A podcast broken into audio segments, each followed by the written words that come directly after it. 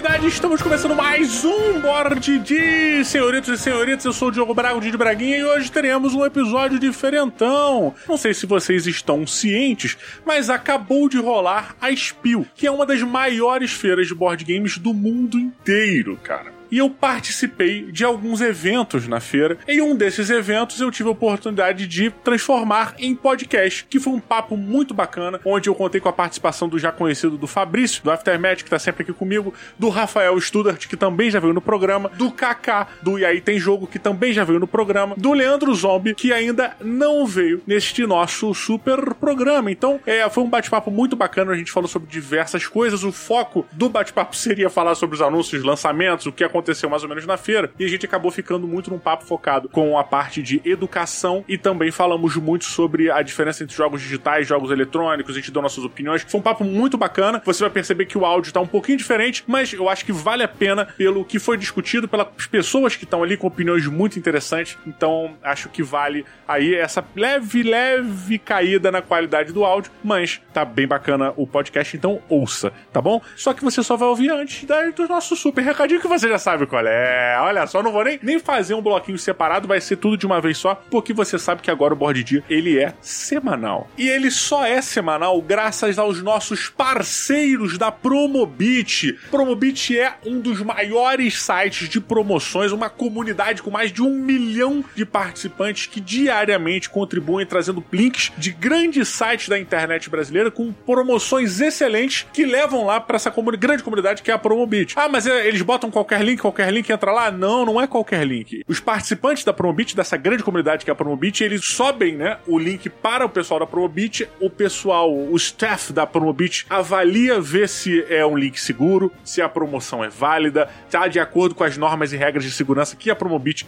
determina. Se tiver tudo ok, se passar pelo crivo da Promobit, eles vão lá e publicam no site. E por dia, queridos amigos, são até 500 novos links com diversos tipos de promoção, dentre board games, jogo de panela, é, lava-louça, móvel, celular, de tudo que é tipo de coisa que você pode imaginar. É um bando de garimpeiro de promoções da internet. E como estamos chegando na época da Black Friday, você já pode inclusive criar sua lista de desejos. Você pode acompanhar certos produtos para que toda vez que alguém publique algum produto que você tá de olho, ele te avisa, fica marcado para você e você não perca nenhuma promoção. Então, galera, entre aí no link que está na postagem para você apoiar quem nos apoia. Promobit, obrigado. Galera, não deixem de entrar e vamos para o nosso super episódio, nossa participação especialíssima na Spiel 2020, Spiel Digital. Beijo, galera!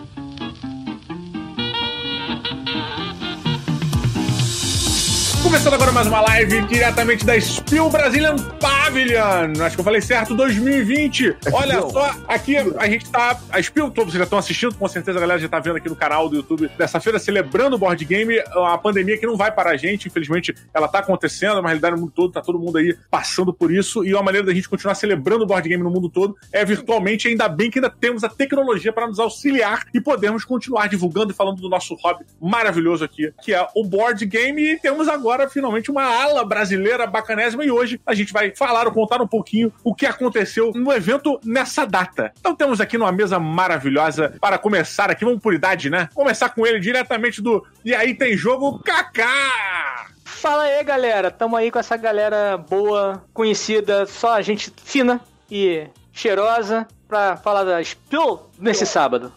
ah, muito bem. E ele diretamente. O, ó, foi meio que concebido o termo arroz de festa do board game. diretamente de todo lugar que você olha está ele. Leandro Zombie, olha lá. Fala galera, como é que vocês estão? Tudo tranquilo? Estamos aqui a participação carioca diretamente da Spill. olha, o Nipples and Nipples tá ativo ainda, né? Nipples and Nipples tá ativo, tá, tá comatoso. Mas o Leandro Zombie tá full pistola. E vamos que vamos. Muito bem. Muito bem. E diretamente do Aftermath, o cara que faz review de jogo de, logo depois que joga, é ele, o Fabrício, o Shrek do Meia. Porra, Shrek do Meia? não podia? É carinhoso, pô. É carinhoso. Porque, porque ele tem camadas, que nem cebola. Jogando. A gente faz humor com tudo. Aí você me apresenta o Shrek do Meia. Eu pensei que a gente tivesse conversado pô. sobre isso, Diogo Braga. Ah, desculpa, eu esqueci. É. Eu esqueci, sabia que tava sensível hoje, Muito obrigado pela apresentação, meu brother. Estamos aqui junto na Spill. Quem tinha carioca e é Exatamente. Olha lá, e para Assim, completar e fechar essa mesa, sendo o último, mas não por. Eu esqueci como é que fala. É o último, mas não o menor. Não menos importante. Isso. É o último, mas não é o primeiro, não é isso? É o último. mas não menos importante, diretamente a vez, Rafael Studer, senhoras e senhores. Muito obrigado, muito é, obrigado. É Diretamente aqui das balas, a bondade. Você, você falou que era por ordem de idade, eu, como tenho 22 anos, estou aqui sendo apresentado pelo faz sentido. Eu acho que esse esse pequeno prodígio dos jogos de tabuleiro, tão novo. Revelação 2020. E... Exatamente. É o sub-17 do, do board é, game. Sub-20, é sub-20. Exatamente, exatamente. Estou muito feliz. Essa mesa, eu estava ansioso já de estar participando aqui. Estou muito é. empolgado. Agora eu quero ouvir de vocês, do Didi, meu querido Didi. O que que, o que que você está... É, você está ansioso com os lançamentos de amanhã? Você ficou desgostoso com os lançamentos que tiveram nos dias anteriores? Divida com a gente, vamos dar início aqui aos vamos trabalhos lá. dessa live maravilhosa. Olha, cara, é, primeiro de tudo, eu, eu acho muito bacana porque, como a gente comentou rápido, né, é, a pandemia, ela, obviamente, nitidamente, é, mudou tudo, é, mais para algumas pessoas, menos para as outras. E é, o que eu acho bacana é que a gente vê na Spiel uma evolução de muitos eventos já que vem acontecendo digitalmente e com palestras, com interações, com maneiras de se agregar e de se celebrar o board game muito legal. Então, eu, eu fiquei surpreso realmente pelo, pelo cartel, pelo cardápio de palestras. Assim, hoje eu fiquei um pouco focado na parte de estudos, né? De estudo de board game, é, board game para educação, board game para criação dos filhos, como ensinar é, certas habilidades para seus filhos, para criança de tal a tal idade. Achei isso muito legal. Assisti pedaços de algumas palestras e, e isso foi uma das coisas que mais me chamou a atenção, assim. E a quantidade de gente gabaritadíssima para falar disso, né, cara? Sim, o- eu tenho visto, já emendando um pouco, não sei se alguém vai falar sobre isso, sobre jogos e educação. E é até bom já começar por esse papo, porque a gente fica muito falando de lançamento. Eu, fico, eu juro pra vocês que não me agrada muito esse rush frenético por datas e por jogos. Parece que a gente não tem jogo pra jogar, sacou? Fica aquele rush desesperado por informações. Parece que a gente já jogou todo o armário que a gente É, tem, já né? jogou, parece que a gente jogou todo nada armário. fechado no que armário. Tem um jogo lacrado. É, Parece então- que a gente jogou tudo que tem, né? é, mas ele jogou tudo que tem. Então eu juro que me incomoda esse desespero e essa saturação de informação. Parece que virou uma corrida pra quem fala qual jogo que vai ser lançado primeiro. Então é muito bom a gente já ver o jogo já dando essa puxada. E um dos conteúdos que a gente botou hoje é sobre um outro assunto que também é muito saturado, que muita gente fala e que eu não acho ruim, que é sobre jogos na educação. Como fazer isso, né? A gente já teve simpósios no Rio de Janeiro falando sobre isso, simpósios em, em locais grandes, como o Cefet a Federal de Química, aqui do Rio de Janeiro, com muita gente falando sobre isso, sobre a utilização. E a gente tentou fugir um pouco do tema, falando na prática do que a gente já fez colocando jogos de tabuleiro, não jogos de tabuleiro, mas a gamificação em sala de aula de jogo. né? A gente não fica naquilo que, ah, o que a gente fez e tal. Então tem Não, ótimos e Só te interromper rapidinho, Fabrício. Eu acho Tá. que um exemplo básico disso que a gente tá falando, da relação board game e educação, a gente pode olhar aqui na nossa mesinha, Sim, pelo menos três pessoas eu sei aqui quem tem envolvimento com educação. sim, sim. Três daqui têm envolvimento com educação. Eu não Sim, sou, tá, sim. galera? Só deixando Sim, é registrado. zumbito, zumbito. Me consultar com ele. é descobrir quem. O desafio é descobrir quem. É, até o- bota no chat aí pra ganhar um bolo. Os mais um improváveis. Vai ganhar um bolo da Valzira quem acertar quem são os três improváveis aí. Tem um que se for aluno é sinistro, Já mano. falou É. Mas enfim, é, a gente saiu um pouco desse, desse assunto que é meio bem recorrente, como implantar, como estudar. E a gente falou como colocar na prática isso. O que, é que você já fez na prática? Qual foi a gamificação que você fez em sala de aula e se ela funcionou, se ela deu certo ou não? A gente fez isso e foi sensacional. E depois a gente falou o que, a gente gostaria de iniciativa do governo e do capital privado também, né? Investimento público-privado para aproximar os jogos de tabuleiro da população. E foi sensacional as ideias. O Zé é muito amigo meu do Kaká e do Zombie, então por isso que eu chamo ele de Zé. E o, o Zé ele foi pra Finlândia, então ele usou é, exemplos do que ele viu na Finlândia. Tá certo que a gente não pode fazer uma comparação direta Brasil-Finlândia, porque a gente tem uma quantidade de pessoas muito maior, temos um outro clima, temos uma outra forma de lidar culturalmente. Mas ele falou de coisas que podem ser feitas pontualmente e gradualmente, né? Você vai ao- aos poucos melhorando isso. Você não precisa meter um prédio de dois andares no centro do rio e falar que é uma ludoteca. Mas como é que você pode fazer isso devagarzinho e galgando? Então é boa essa puxada inicial do Diogo da gente falar sobre isso de educação. Até, até porque, É, assim, eu- eu... tenho, eu tenho experiência aqui na, na, na escola das crianças, dos meus dois filhos, eles trabalham com gamificação, trabalham, tem uma, uma empresa que trabalha junto com a escola para introduzir jogos e no dia a dia deles, formas de ensino, tem, tem um tempo da aula que é. E é isso, a, a aproximação da molecada que não, não tenha tanto acesso. Aqui, aqui em casa, pô, os meus cresceram, nasceram junto com os jogos. Mas tem, tem criança, cara, que fica maravilhada com, com Otelo, com, com, com jogos que são mais, mais basicões. E que, que, cara, nunca viram. que- E, e aquilo, não, esse jogo tá me ajudando a, a, a matemática, esse jogo tá me ajudando na, na- aqui ali. E é muito importante, é uma, é uma forma de você trazer a criança pra, pra, pra parada, né? Pra, pra, pra, esse, pra esse mundo que é fantástico, que a gente, que a gente conheceu e, e que tá espalhando pra aí, né? Eu acho que é, é muito importante pra mim é, a, a introdução dos jogos na, na, na educação da, da molecada, né? Acho que vale muito a pena. Até porque a gente tá vivendo um mundo digital demais. Acho que é uma forma tátil de eles aprenderem várias paradas. Eu acho bacana. Total. E, o, e é curioso, eu quando voltei pro meio acadêmico como pesquisador, né, recentemente, a ideia inicial era justamente trabalhar com gamificação. Eu comecei estudando essa parte e tal, li a, a McGonagall e tudo mais, só que eu acho que agora é meio que inevitável. Eu não digo a gamificação como buzzword, né, só porque chama atenção, mas eu digo a ideia de que, cara, a gente está vivendo, eu acho que a frase que a gente mais usou em 2020 é a gente está vivendo uma pandemia, né? Sim. E a gente está vivendo uma mudança. E a gente está vivendo uma mudança de vários paradigmas. Se a gente for parar para pensar, eles falaram que, cara, em cinco anos, o que a gente adotou de entrega em domicílio, de supermercado, farmácia, eles estavam esperando essa mudança para cinco anos. A gente fez em cinco meses. A mesma coisa o ensino à distância e tal. Não aquele ensino mequetrefe Uhum. ou caça-níquel e tal. Eu digo as ideias que podem fazer com que o ensino à distância funcione. Porque ensino à distância é um negócio que já existe há mais de dois séculos, pelo menos, né? Só que antes você tinha por carta e tal. É Você está, o que muda é, o- é a mídia. Agora, a gamificação, eu acho que é fundamental, ou pelo menos o uso de jogos, né? O, o game-based learning, é, eu acho que é fundamental. Porque, cara, ninguém tem mais paciência para aula expositiva. As crianças estão com um pensamento muito acelerado, independente. Já é acelerado normalmente, né? Uma criança, mesmo que ela fosse do século XVII, ela já ia ter um pensamento mais acelerado porque ela está com, com tudo ali à flor da pele. Agora imagina uma criança que fica exposta a estímulos constantes do celular, do, do videogame e tal. Cara, eu acho que tem que trazer o jogo e eu acho bacana é, a gente tentar trazer jogos analógicos também, não só um jogo digital. Eu acho que é bom ela entender também esse outro lado, porque a vantagem do jogo analógico é a socialização, que é o que o digital normalmente dá de maneira superficial ou ilusória. Então Uhum. eu acho eu acho muito bacana esse viés da que a Spiel trouxe da educação. É, eu não sei se nos anos anteriores teve algo do gênero, mas ah, eu esse ano foi impressionante. É, o, é curioso a gente ver que, por exemplo, em eventos aqui do Brasil, a gente já, já, já, já tava com, com. Sempre tem uma palestra ou duas indo pra por esse caminho. Eu acho legal ter chegado na, na, na Spiel, né? É, mesmo que. Não sei se tinha. É exatamente o que, o que o Rafa falou. Não sei se tinha anteriormente, mas foi legal a gente ter entrado com isso no, no, pra vir ao Brasil. Acho que, que se não tinha,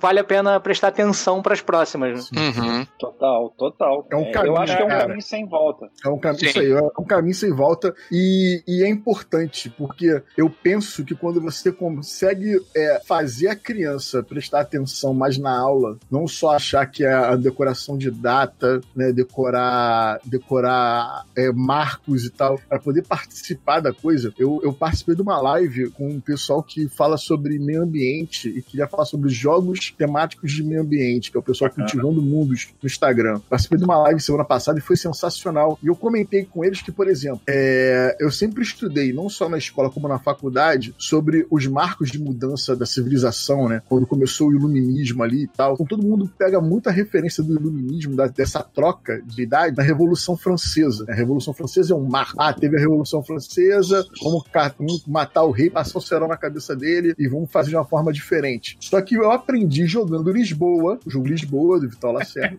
que Lisboa Lisboa, o, o terremoto, o, o, cataclisma de Lisboa, né, que é o terremoto, o maremoto e o incêndio, ele é responsável também pelo iluminismo, porque todo mundo começou a se questionar, porra, um país tão cristão como Portugal tá passando por isso? Tem alguma coisa de errada, né? Será que a gente não tem que chegar e começar a pôr em dúvida essas coisas? Então rola esse change, né, também. Então com 44 anos eu nunca coloquei na conta desse cataclisma um dos motivos pela mudança, né, de, de, de era ali, né? E é, você vai acabar aprendendo. Então imagina isso pra uma criança mais nova, né? Você virar e falar, pô, tá vendo, ó, Lisboa virou isso aqui porque trouxeram todo o ouro do Brasil. Aí tem ação lá no Lisboa, quer trocar ideia com o Marquês de Pombal para conseguir financiamento daqui. Então fica mais fácil o entendimento da coisa. Eu acho que a gente trazer isso pro meio acadêmico, para a educação em si, independente de qual grau isso esteja, e no, no vídeo que veio hoje ao ar aqui, eu falo que eu usei isso é, em curso de capacitação, o Zé e o Léo já usam já no segundo grau, então são níveis diferentes de utilização dessa Peraí, eu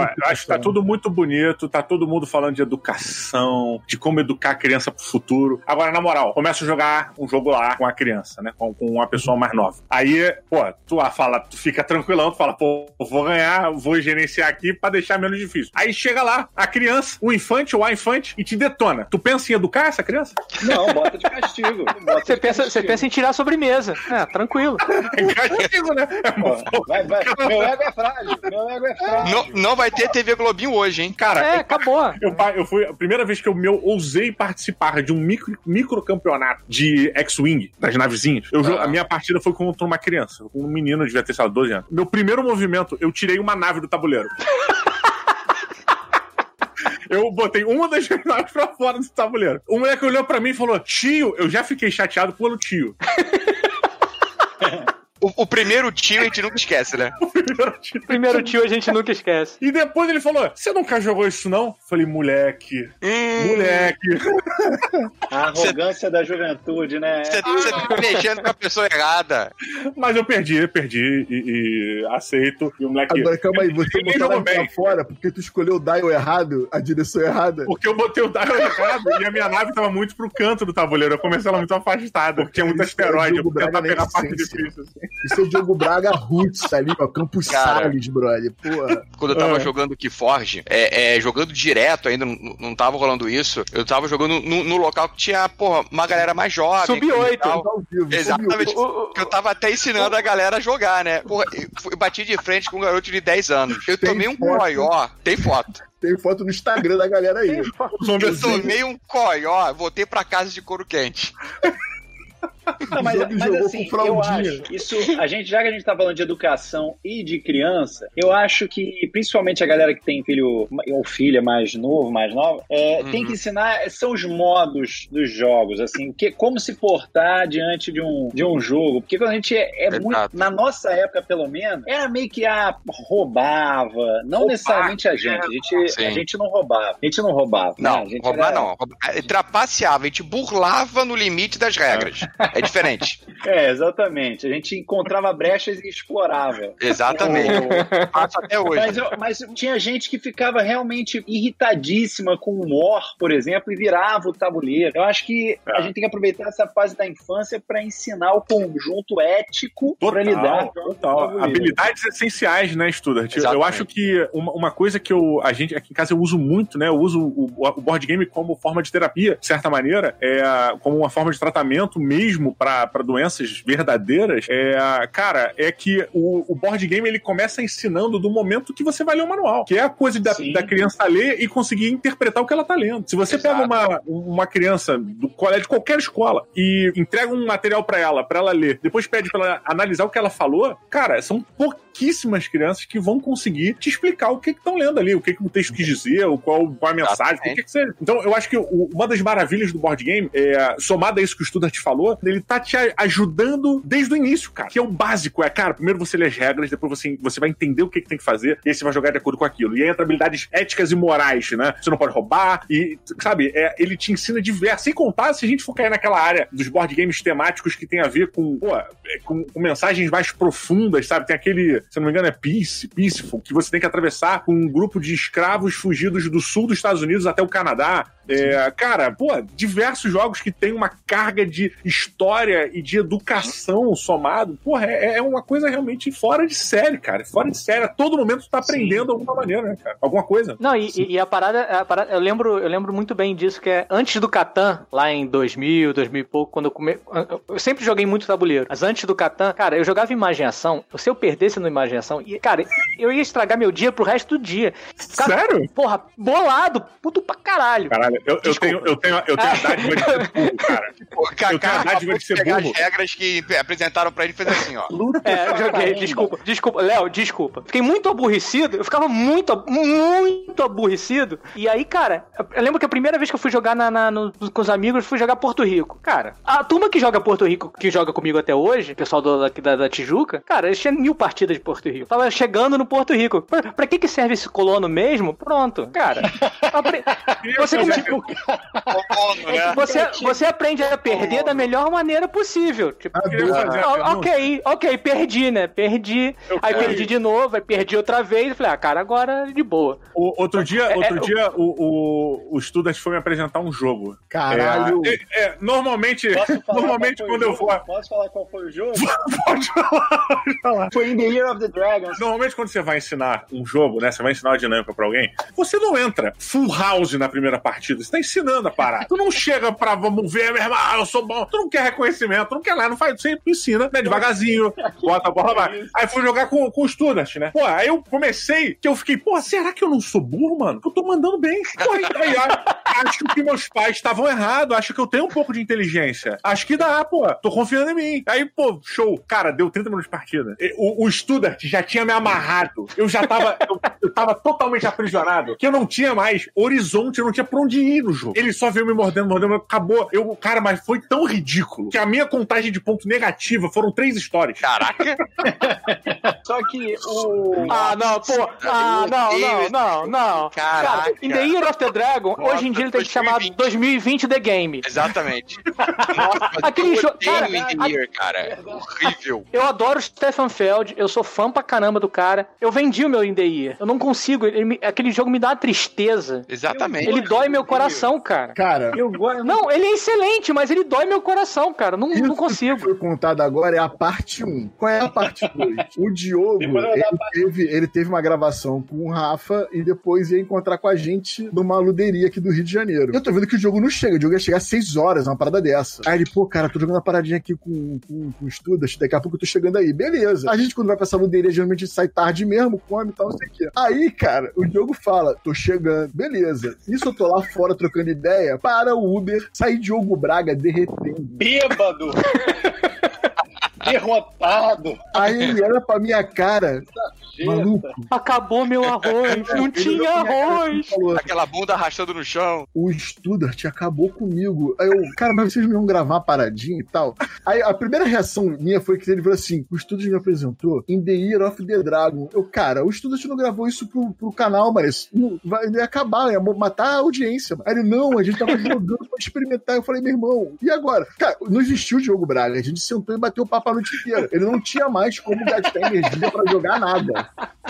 Nada, nada. Desculpa, a gente não fez mais nada. Desculpa, a gente ficou sentado numa, numa calçada da glória, comendo, bebendo e trocando ideia. Foi o que é. aconteceu. A gente não tinha mais como produzir nada. O Diogo Achei que fosse ser maneiro gravar o de quem é a vez, mas foi isso que acontece nos mais Cilada Bino, né, mano? Exatamente, cara. Cilada Bino. Eu, vou, eu, vou falar o meu lado, então, tá? É, todas, todas as histórias têm vários lados. Eu, eu tava com, por uma incrível coincidência, eu estava com aquele jogo comigo ali na hora. E eu tinha, pô, o, o Didi é uma raridade aqui, pra, pra mim, pelo menos, é uma raridade aqui no Rio. Ele já tinha vindo. A gente trouxe o Didi pra jogar lá é. com a gente no canal. Eu tava empolgadíssimo. A partida do Lagranja foi divertidíssima. Foi mesmo. É, eu me amarrei. E aí eu falei, pô, quero aproveitar mais um pouquinho do Didi aqui, né? Tipo, sem ser nas câmeras, vamos curtir aqui uma jogatina ainda mais. Vamos e ele me falou. Como é que eu posso torturá-lo, né? Não, pior que não foi, pior que não foi. É porque o Didi nunca tinha jogado nenhum jogo do Feld. E eu queria ter a honra. É uma pena que tenha sido um Esse foi Caraca. o primeiro! Esse foi o primeiro! Rafael, isso é quase um crime sexual, cara.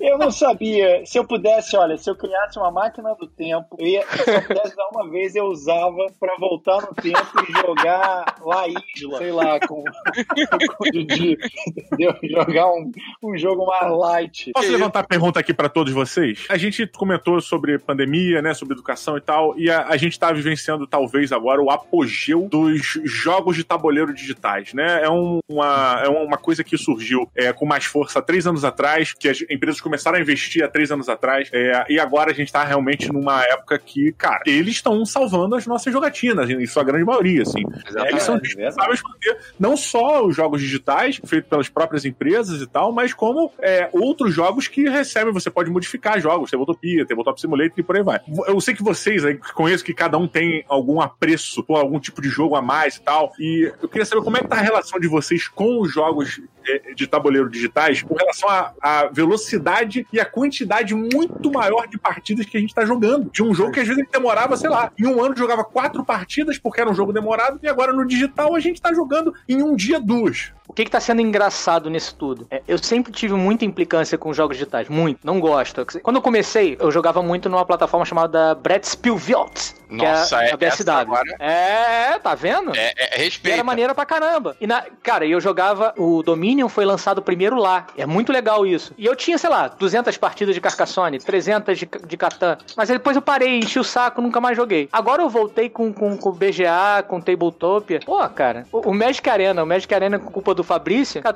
eu tenho jogado, sei lá, 40 partidas de Magic todo. Sim, por dia eu jogo 40 partidas. Tô lá, tô lá quase platinando. Caraca! Olha que doideira. Eu Fala. vou contar minha historinha de, de pandemia, né? A- Ah. Aconteceu que eu tava com jogos acumulados aqui, né? Eu deixo eles ali na prateleira, os que eu tenho pra. Eu, eu tento jogar todos. Eu realmente cons tava conseguindo manter pré-pandemia os jogos em dia. E aí eles se acumularam. É, eu pensei, pô, vou jogar online, com os meus amigos estão espalhados aí pelo, pelo planeta. Só que o- eu, eu gostei, eu gosto mais é, do que muita gente. Só que eu- o que me incomoda é que o tempo que leva pra jogar o online, não no BGA, não no que já tá todo automatizado, mas no Tabletopia ou no TTS, leva, tipo, às vezes leva 50, 60% mais de tempo, depende do jogo, é para você fazer as movimentações que num jogo físico seria muito mais rápido. O próprio Marvel Battlegrounds lá e tal, é, que a gente jogou testando, no ao vivo levou tipo uma hora, e na mesa lá que a gente jogou do Tabletopia foi papo de quatro horas, quatro horas e meia. Então, assim, tem essas variações que, que me incomodam, variações de tempo. Por outro lado, o que aconteceu foi que eu trouxe meu pai para esse lado sombrio da força, né? A gente começou a jogar, eu dei vazão a todos os jogos que estavam acumulados. Meu pai, porra, me derrubou em vários jogos que nem eu consegui. É... Então você tava desaguando em mim uma coisa que tava acumulada. Ah, cara! Passou o ódio adiante, tá vendo? Agora a gente sabe. Agora eu entendi. Agora eu entendi. Entendeu? Se aquilo fosse um filme, seria In the Year of the Dragon, origem do ódio. Exatamente. E, cara, meu pai se amarrou, a gente jogou muito, muito jogo. Pena que minha mãe eu consegui trazer para jogos mais tranquilos. É, porque, por exemplo, a gente foi jogar caruba e ela não pegou a ideia de que não dá pra é, andar com o explorador no meio da floresta. Uhum. Na cabeça dela, o explorador tinha uma peixeira que ia ali, ia baixar a floresta e fazer o próprio caminho dela, entendeu? Mas, mas no geral, a gente conseguiu se divertir. Ela se amarrou no Paranormal e tal. É, enfim, eu achei que pra mim a pandemia trouxe mais esse momento família, entende? A Legal. gente se conectou através dos jogos e o online ficou em segundo plano. É, eu até tentei, joguei, mas é, o, o tempo extra que levava, muitas vezes, as partidas levavam muito mais tempo, é, a menos que fosse automatizado, e aí isso Sim. incomodou um pouco. É, eu passei por algo parecido. Eu, eu tenho jogo de, de, de digital, eu gostava, mas não, não, não curtia muito, não gostava muito. Sempre preferia mais o, o- o físico mesmo, o, o tabuleiro. Por conta dessa situação, eu comecei a pegar mais os jogos digitais, de, versão digital. Steam vira e mexe, tem promoção. Então, quando rola a promoção, eu pego ali, E eu acabo jogando até com os amigos que não jogam tanto tabuleiro, mas curtiram as versões digitais. Agora, o que eu tenho feito também é, dentro da medida do possível, conseguir jogar o jogo de tabuleiro, a versão física, pela webcam. Eu já fiz isso várias vezes. Karen e eu fizemos isso jogando com um casal de amigos. A gente jogou o Deckscape, jogamos alguns outros jogos assim já automatizados, alguns jogos de dados, já fiz com várias pessoas, já fiz com Alan. Então, às vezes você consegue também fazer uma pequena acochambrada utilizando a internet, a webcam. Você faz uma câmera para você, outra câmera para mesa e você consegue jogar. É uma boa. Sim, é, é uma forma até de você conseguir resolver isso, porque o Rafael tocou num ponto muito importante, que é a questão do tempo extra que você perde no Tabletopia ou no TTS, que via de regra não são scriptados, não são automatizados. A gente jogou uma partida do Spider Web, que por sinal é um jogo muito bom, que é, é um jogo de vaza. Sim. Cara, a partida durou mais de uma hora. Ela, ela e durou, seria uma ela, partida comigo também. Ela durou mais do que deveria para esse tipo de jogo, né? Exatamente. O jogo é legal, mas falei, cara, já tá demorando demais. Mas, mas a galera que tava jogando com vocês, elas tinham o conhecimento da plataforma? Cara, pelo que eu vi. Não, é isso. Você não pega. Não, o que acontece às vezes é isso. Você pega um ou dois que sabem, o outro pô, começa a assumir carta. E a própria plataforma às Exato. vezes buga. É, é... Exato. A carta some, a é carta. É, é, engraçado. Eu entendo o que vocês estão falando, mas eu vejo hum. muito mais benefícios com relação à agilidade do gameplay, board game, do que lentidão. Engraçado. É, mas eu entendo a questão, porque a plataforma, dependendo da plataforma que você está jogando, ela vai ser confusa, porque ela se torna um jogo. Você fica no teclado no WASD, você fica no mouse e não sei o quê. Então, tipo, eu meio. Uma coisa que eu fiz para mim, eu adapto a plataforma pro meu público. Público que tá jogando comigo. Então, por exemplo, se eu vou jogar com a minha mãe e com o meu irmão, que não são jogadores, que não estão acostumados nem com computador, nem com board game, o que, que eu vou? Eu vou pro, BG, pro BGA, por exemplo. Uhum. Que aí é, é, mouse, ou no próprio celular, clique e arrasta, clique e arrasta. Eu faço isso, só tô compartilhando aqui é, é, essa, esse detalhezinho, que eu não acho que não necessariamente seja um problema do jogo, né? Da adaptação do jogo, mas sim da curva de aprendizado da plataforma. Porque aí você tem dois momentos, né? A curva de aprendizado da plataforma e depois a curva de aprendizado do jogo, do gameplay do jogo. Isso aí. Eu acho. É, o que acontece? Primeiro eu vou começar falando sobre a minha relação. A minha relação já vinha de jogos de tabuleiro digitais desde que eles começaram a aparecer mais. Eu sempre tive na Steam eles, então isso já é uma coisa normal para mim, rotineira. O pessoal da Fiel, a gente já conversava sempre, pô, saiu versão digital disso, versão digital daquilo. O Diogo já, já salientou na introdução dele sobre as empresas investirem nisso. Hoje, grandes editoras têm divisão de jogos eletrônicos, é. né, de adaptação de jogos eletrônicos.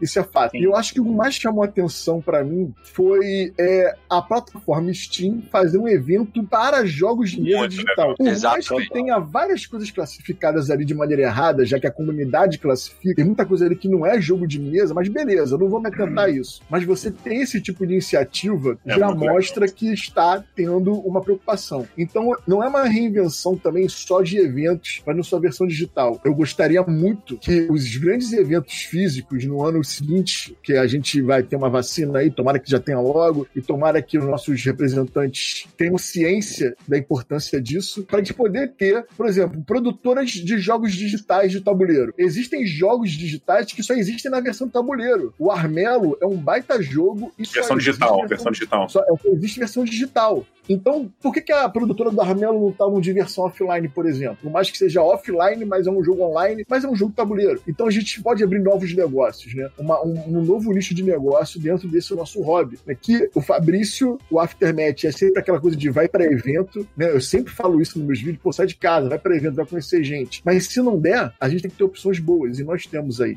né? A gente teve o BGA no auge da pandemia, lá em abril, maio, com fila de entrada, cara. Porque os servidores estouraram. Nunca houve isso. Os playtests que a gente tá tendo né, em todas as feiras que estão online, cara, a gente só tá conseguindo fazer isso. É, eu não tô querendo passar, elevar o jogo digital, pelo amor de Deus. Não é, não, não é essa é. proposta. Mas existe esse viés que a tecnologia tá permitindo a gente continuar, de certa maneira, o nosso hobby. E eu acho que em alguns casos até avançar ainda a imersão dentro de alguns jogos de tabuleiro. É, uhum. cito dois, o Wingspan e o recente que eu joguei, que foi o Tsuru. Você tem uma imersão colossal ser um jogo digital com diversos outros elementos. Assim. Então, sei lá. O Tsuru, eu... a gente explodiu a cabeça na live porque ele abre a caixa.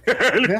ele Porra, a caixa, ele abre a caixa como se você estivesse abrindo a caixa, tirando as paradas e botando um tabuleiro. Eu eu gritando: caraca, ele tá abrindo a é. caixa, tá abrindo a caixa. Fala, tipo, mais um boxe, né? Falar, as crianças, sabe? É? E, mas, e sobre adaptações, só pra fechar meu ponto. Na quinta-feira a gente jogou o Viticulture. O Viticulture é um jogo que na, na versão física você vai levar uma hora e meia no máximo ali. A gente levou quase quatro horas. Pra mim não foi bem adaptado digitalmente. Tem que ficar confirmando monte de, de ação e tal. Não teve uma certa otimização. Mas o que não me faz me afastar dele. É um dos jogos que eu gosto muito e vou jogar. E ainda bem que tem ele para poder jogar nesse momento que a gente tá passando. É, eu tenho, na verdade, tem dois pontos aí. Um ponto que eu acho que o que, que aconteceu na pandemia? Os streamers descobriram o Tabletop Simulator e começaram a usar mais, né? Não só RPG, como Tabletop Simulator. Então, Selbit, Luba, toda. Sim. Luba nem é exatamente streamer, mas enfim. É, tem uma galera que começou a jogar. Então chamou a atenção da, da Steam para isso, né? Porque, caramba, existe uma galera que quer isso. Mas tem um outro lado, e aí eu acho maravilhoso, meu pai, porque ele tem 78 anos, mas ele sempre foi muito à frente do, do tempo dele, em termos de percepção, né? De, ele fala assim: meu filho, isso ocupa muito espaço, tinha que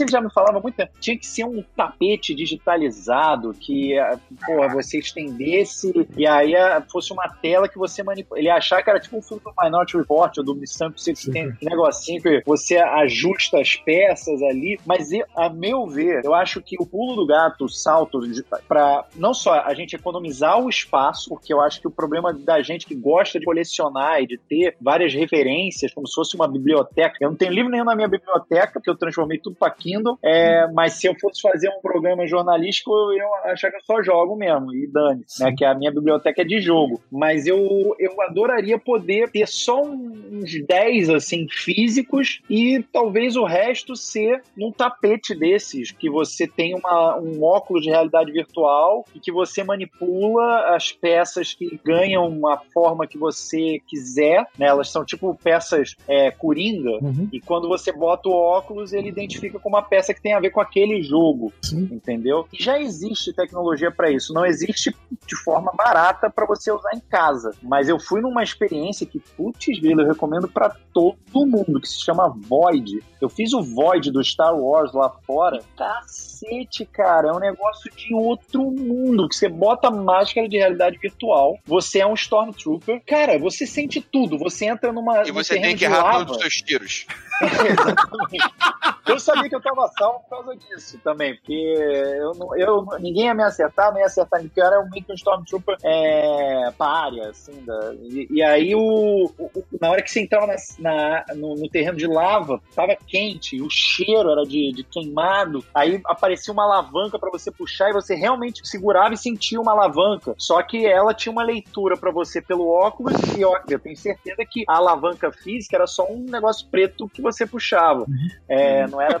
Então, assim, dá para fazer isso é, com um jogo de tabuleiro digital, todo mundo, cada um jogando na sua casa. E aí eu acho que vai ser a parada que vai funcionar no mesmo tempo e da mesma forma que um jogo físico, com as vantagens do, da automatização do digital. Uhum. Então, isso para mim vai ser o. Por exemplo, vai ter tempo de setup, né? De, de preparação. Isso vai ser maravilhoso. Aí eu acho que. o botão ter... já. É. Ninguém derrama, não, cara, ninguém é... refrigerante. Não, não, não precisa ir muito longe, cara. É, eu, eu tava super curioso com aquele Chronicles of a Crime. Aí eu comprei o jogo, comprei aquel, o óculos aquele de papelão mesmo da, da, da, Google. Cara, só de botar o óculos e ficar analisando a cena do crime, olhando para cá, olhando para lá, tu fala, caraca, que troço doido. E, e, e aí vai ver as, as pistas pelo celular. É uma unidade entre, entre o tabuleiro e o digital uhum. que eu achei, já, já achei fantástico, assim. Já falei, caraca, que isso, isso é maneiro, isso, isso eu achei legal, isso vale a pena ser utilizado. É porque eu acho também que é válido a gente colocar, pra esse boom que aconteceu, a galera que faz protótipo, a galera que tá começando, a galera que tá, pro, tá, tá criando o jogo. Cara, os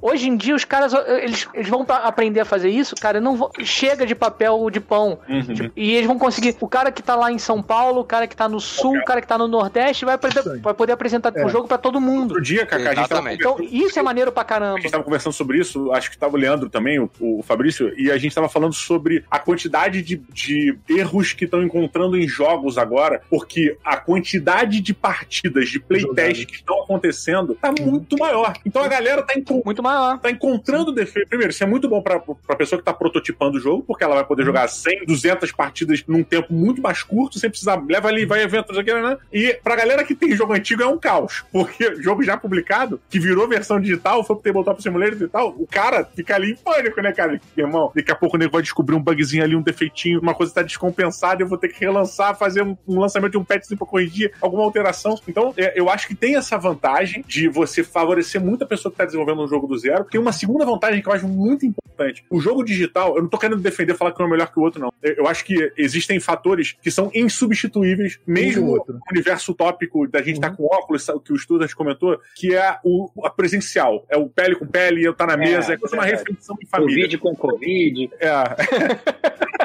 Isso, isso, infelizmente, a gente precisa da vacina, não tem jeito. Mas tem uma grande vantagem do jogo digital que eu acho muito difícil o jogo físico superar, que é o valor. Cara, você paga 25, 18 reais, 30 reais e você compra um jogo pesadão, cara, que aqui no Brasil custa 300, 400 reais. Então ele acaba se tornando mais acessível pra, pra gente mesmo, cara, no Brasil e mais democrático e faz, e é um grande, grande, grande marqueteiro pro nosso hobby, cara, porque ele tá levando esse jogo para muito mais gente e a galera com certeza vai ficar pilhadaça, velho, para jogar a versão física. Sim, Sim, vai ser a porta de entrada. Ele vai começar é. jogando digital e ele vai, vai querer saber, pô, mas de onde que veio isso? Ah, pô, mas, mas por que que é assim? Por que que é assado? Aí vai começar a ver os jogos de tabuleiro. Aí é daí... Falo. Exatamente. É o que eu sempre falo, a gente precisa sair do nicho. E você ter é. gente comprando jogo digital e descobrir que aquilo tem físico, às vezes o cara quer aquele commodity, né? Aquela coisa de pegar, de ter na estante e tal. E isso é o diferencial diferencial. A gente, a gente é muito nichado. Já que tentaram fazer gracinha, por isso que eu falei que a gente é o nicho do nicho do nicho. E nós somos isso. A gente precisa entender que a evolução é necessária. Né? A gente não vai acabar com, com um jogo físico nem tal,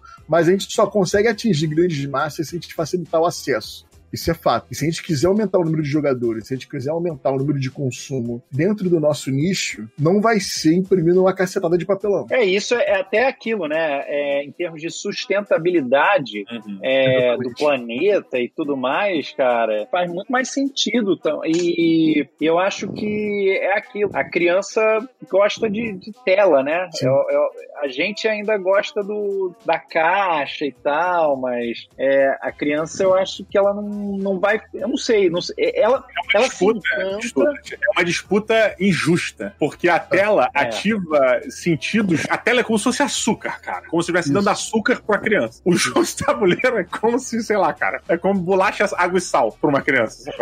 É. Cara. Mas é. quem faz bem? Sim. Não, mas aí que acontece também. É, quando o cara começa a, a descobrir o mundo do, do, tabuleiro, ele também começa a dar valor, importância a outras coisas que você não encontra no digital. Por exemplo, é a questão sensorial, é a questão de você pegar o jogo, você sentir a textura da carta, você sentir o cheiro, é, o toque. Isso são coisas que o digital não te dá. Uhum. A experiência completa, pelo menos eu tenho. Ainda. Não, não, não te dá a experiência completa. Ainda ah, cara, não. Bem, é. bem Pensa só, Ainda você, não. Você pisar num, num, iPad ou pisar no Meeple, cara, é uma diferença bizarra, né? É uma experiência sensorial muito diferente. É no castigo que vai é, ficar. Mais, mais caro, eu diria. É uma experiência de 7 mil reais pisar no iPad. Exatamente. Vai ser uma facadinha. É, não, mas assim, eu acho que eu acho que isso que o Zombie falou faz sentido. Eu, eu lembro, eu tenho muito hábito de jogar, tinha, né, no shopping, é, para terror dos seguranças e tal. E aí eu noto que as crianças, elas se, é como se, eu acho que é como se fosse açúcar também. As crianças veem aquele colorido, aquelas pecinhas, elas no mínimo têm uma curiosidade. Elas gostam muito da tela, mas aquilo instiga elas de alguma maneira. Eu ainda não sei o que, que tem mais apelo. Eu sempre fico nessa dúvida. Elas seriam mais adaptadas para tela. Eu acho que a gente ainda tem um vão a ser preenchido, um vazio a ser preenchido, porque o, o ideal do jogo de tabuleiro digital ainda não é perfeito, a não ser quando ele é feito sob medida para aquilo e todo automatizado, tipo como um aplicativo. Se não me engano, e vocês que são muito mais especialistas que eu, me corrijam, por favor. Mas a história do Ticket Ride não foi meio isso, tipo, o Ticket Ride foi lançado, aí beleza, fez sucesso, mas o, ele teve um super boom depois que saiu o aplicativo do Ticket to Ride, que muita gente que não conhecia o jogo físico descobriu e aí ele, pô, vendeu muito, muito mais. Não teve um negócio desse ou eu tô maluco? Me podem dizer Não, que ele eu tô teve, maluco, teve, do- ele teve esses dois momentos. Ele, ele teve uma, uma. aquele vídeo do Will Wheaton, né? Uhum. E aí, Tabletop, logo né? depois, a, a- É, o tabletop. E aí, logo depois, eles lançaram a versão digital. Pra então, o que, que aconteceu? foi a Você. primeira, né? É, aí você tinha, você teve, teve esses dois momentos em que o cara viu na- no, no YouTube e falou, cara, onde é que eu arrumo isso? Ah, pô, tem aqui no celular, pô, aqui mesmo. Então realmente, e aí teve um boom no- no- na venda do jogo físico, né? Aí foram descobrir Acabou o jogo físico, né? Quando ele jogou Exatamente. o Resistance, também foi a mesma coisa. Só que o Resistance só tem versão física, sacou? E isso não vai muito longe, não. A gente tem isso aqui direto. Eu tenho uma história que eu conto direto pra todo mundo, que uma vez eu vi o meu...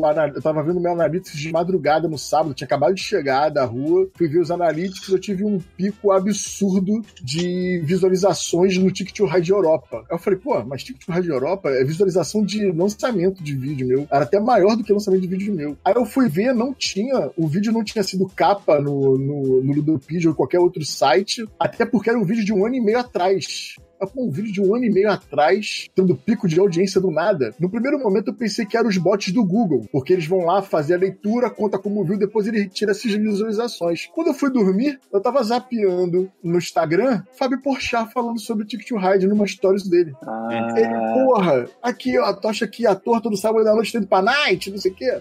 Tá Ah, teve um caso desse Ride e tal. Olimpíadas, não teve? né? De, das Sim, Olimpíadas? ou- Olimpíadas ou não, na, Dixit, não, nas Olimpíadas, a menina do Dixit, a menina, Ela a, levou a, uma a das jogadoras da seleção de brasileira. não, Foi, foi, Ela foi. levou um Dixit e aí bateram uma foto dela indo pro, pros apartamentos, né? da- das Dixit. atletas e ela tava com o Dixit embaixo do braço. Sim. E Isso aí.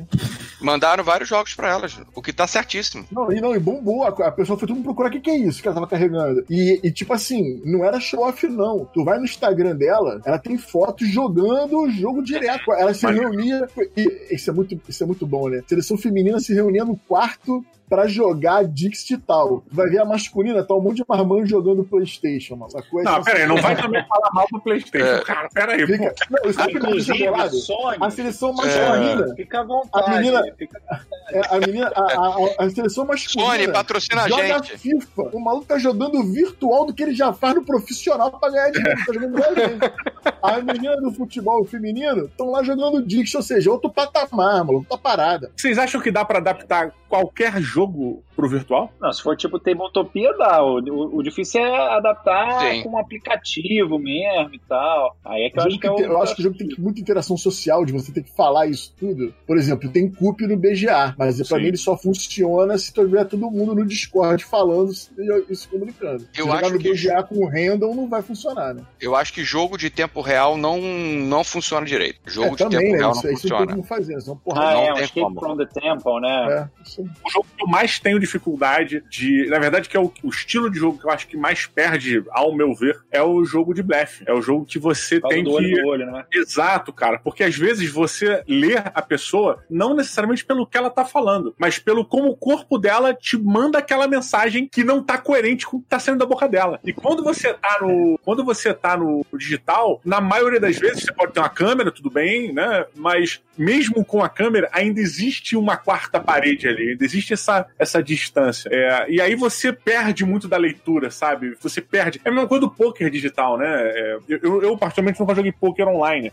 Mas é, eu tenho assim, a sensação, e se vocês já tiverem participado de experiências como essa, de que fica faltando leitura. É mais fácil de você blefar o cara que não vai conseguir pra outra pessoa que não vai conseguir te ler, sei lá. Ah, tem o exemplo aí do Among Us, cara. Exatamente. falando é uma forma completamente de- de blefar do que olhando pra cara da pessoa, né? E, é, e eu acho maravilhoso, cara. O Among Us eu acho uma experiência É porque o jogo maravilhosa. entrega. Quando você, quando tu questiona o jogo numa parada, ele levanta a sobrancelha assim, não. Aí tu já sabe que ele tá no caô.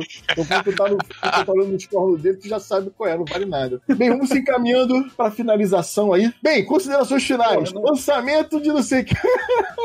vamos falar dos lançamentos Poxa agora vida. aqui, ó. Cara, eu achei muito maneiro ah, os lançamentos da, da Bucaneiros, tá? Inclusive, eu tive prazer de. Não, eu tive o prazer de jogar com o Rafael.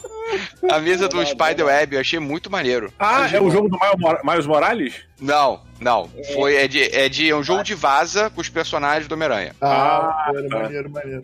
Esse pacote da Bucaneiros aí, eu vou jogar amanhã o, Com- o Comic Hunters. Não, Quero jogar. você Cara, Comic Hunters, vocês Comic adorar. Hunters é jogaço, jogaço. É, hein? o Robert Coelho fez um trabalho primoroso com Comic Hunters, cara. Vocês vão adorar. É brazuca, gente? É Brazuca. Brazuca, Comic Brazuca. Hunters. Brazuca. Brazuca, cara, joga o Brazuca. Battlegrounds, joga o, o, o Spider-Man e eu tô ansioso pra jogar o, o Comic Hunters, porque O lance do Comic Hunters é que ele, ele é o Modern Art, só que com set collection. Tipo, Modern Art você tem 200 tipos de, de, de leilão dentro de um jogo e você fica, caraca, cara, como é que esse cara conseguiu pensar tanta coisa, tantas formas de, de leilão no mesmo jogo? O Comic Hunters, cara, ele tem várias formas de você conseguir as cartas pro set collection. E, cara, é, é- é- é ca- é capinha de, de gibi da Marvel. Maneiro, É maneiro. isso aí. É, Cara, é um jogo de é set brilhante, collection. brilhante, cara. É um jogo de set collection sobre colecionar jogos, sobre colecionar quadrinho, cara. Eu, cara, vou ser bem sincero. O que me deixou feliz hoje foi ver o Paris, pronto, que é o próximo jogo do Wolfgang Kramer e do Mikhail Kisling, tá? E o Vampire Heritage. Eu tô muito na vibe desses jogos, eu tô assim numa pegada absurda e eu tô nesse aí. Próximo. É, eu quero. Eu queria. Eu sou muito pela saca do Feld, então eu queria ver o The Castles of Tuscany. Ai, é, pra desespero do, do Didi, que eu acho que eu dei trauma pro Didi, do, do, do Feld. E o. E aquele Bonfire. É, é o outro dele, né? É o novo, acabou de dois. Pois é, eu tô, eu tô curioso aí pra jogar. Aliás, pô, bem que eles podiam deixar todos esses jogos que estão lá montados bonitinho no Tabletopia pra depois da feira, né? Tipo, deixa lá, quem quiser joga. Pô, já foi todo mapeado, modelado. Já fizeram o trabalho, deixa lá pra Não, gente. é, É, Não, é engraçado, porque eu, eu, eu tentei jogar o, o Bonfire ah, na quinta-feira. Na sexta, quinta ou sexta-feira. Só que eu entrei na sala, aí era uma, uma, uma pessoa que devia ser alemã, ou sei lá, húngara, ou holandesa, tentando falar inglês, com uma pessoa que também não falava inglês direito, e eu também não falava inglês direito. Cara, eu desisti. Falei, ah, não vai rolar, não vai rolar. Nossa, Infelizmente não vai rolar. virou quase um E é episódio e é de aquilo. Veneza. Não, é bizarro. Mas a intenção da, da, da, da feira é muito boa. Tá? A, a mesa tá lá. Tabletop liberou a, a- a versão premium pra todo mundo. Então você clica na mesa, você senta na mesa e vamos, vamos que vamos. Legal. Então o, o cara, o cara que tá inscrito, ele pode entrar em qualquer mesa e, e jogar. Esbarra nessa, nessa parte do, do, do idioma, que, cara, o europeu tentando falar inglês e a gente tentando falar inglês e todo mundo tentando falar inglês, não funciona às vezes. É isso aí. Tenso. É tenso. Diogo Braga. Eu passo a minha vez, cara. Eu não, eu não ia acompanhar os. Eu tô hypando com vocês agora, vendendo, fazendo pique. Isso aí. Tô rapando, né? Vamos nisso aí, vamos nisso aí, vamos aí. Didi, procura então um jogo chamado Brasil Imperial. É um Ah, esse jogo é o jogo. brasileiro É, já Viu? tá já. É irado. maravilhoso. Vai ser produzido com a Husling Gluck. Incrível essa notícia. Pô, que bacana. Como é que é? Qual é o jogo? O jogo é de 4x. É um 4x no Brasil Imperial. Maravilhoso. Não, e você tem as figuras queria históricas, tá todo mundo lá. É bem maneiro. Diga, Rafa. aproveitar esse momento aqui da live diante de todos e pedir se você me dá a honra da gente jogar uma, uma outra partida do jogo que você quiser. Eu- que of the você. Dragon. Irmão, daqui a um mês eu vou treinar todo dia no Tabletop Simulator. Daqui a um mês a gente vai jogar um In the Year of the Dragon. Na expansão chamada Covid. Que isso? A gente já tá vivendo em The Year of the Dragon, cara. Por que, que tu vai querer, porra? A gente já tá vivendo na pele. Não precisa botar o tabuleiro, cara. Eu não sabia, Eduardo, não sabia que tinha te marcado tanto. Eu, eu- eu peço perdão. Eu joguei na inocência, né? Não foi Não, maldade, Não, né? não, não. Você não, fez vem maldade. a- apagar minha vingança com um mero perdão. Deixa minha vingança. Tudo bem, Outro tudo dia bem. disseram que Didi acordou em posição fetal, cara, chorando e gritando Felt. Não tem arroz! Não tem arroz!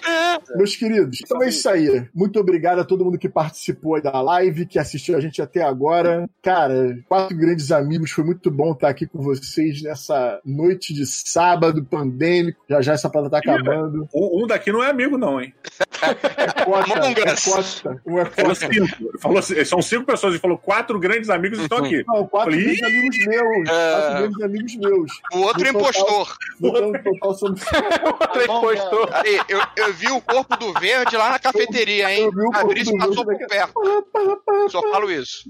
Cara, E não, e não bom, sei onde o estudante estava. Quando saiu esse line-up aí, que o pessoal lá do pavilhão falou, pô, o line-up do sábado vai ser esse. Caraca, aí, me senti a grande banda tocando no, no evento, cara. Fiquei Ah. empolgada. E o engraçado foi que o evento virou pra mim e falou, pô, escolhe um dia. Tá tudo vazio. Aí eu botei sábado. Sábado. Aí de repente vê a mensagem do Rafa. Caraca, botei sábado também. Aí vê o Kaká, porra, botei sábado também. Aí, porra, vamos chamar o Didi, vamos chamar. Caraca, e foi, foi o Assemble mesmo, né? Capitão uhum. América Avengers. Os Vingadores, né? Os Vingadores Criocas. Foi muito bom. Cara, muito obrigado a todo mundo que participou, todo mundo que tá vindo aí, pessoal do chat. Meus queridos, muito obrigado. Fiquem em casa ainda. Se sair, mete lá a máscara. Beijo, forte abraço. Até mais aí. Valeu, galera. Valeu, galera. Abraço.